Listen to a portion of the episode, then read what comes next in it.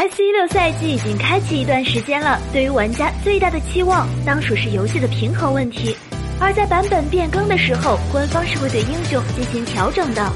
而在 S 一六赛季中，就有两位英雄广受玩家的热议，称他们的强度已经严重超标，不削弱脆皮真的没法玩。下面一起来看看是哪两位英雄吧。第一位是诸葛亮，诸葛亮在加强之后，被动更容易叠加。作为伤害的主要来源，五发被动法术球造成的伤害是非常高的。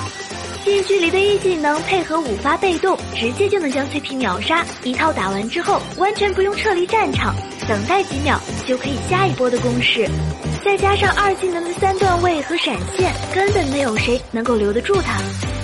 第二位是李白，在技能伤害上，李白的瞬间爆发基本都来自于大招。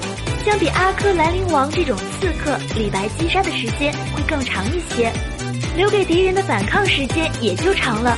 但为什么那么多玩家还是提出要削弱李白呢？首先，技能机制强势是一种原因。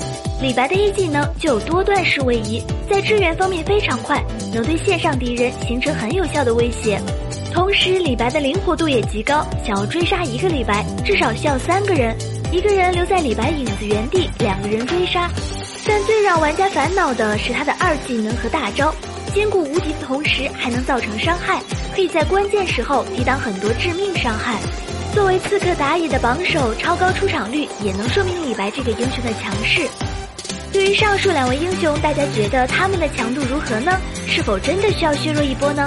欢迎在评论区分享你的看法。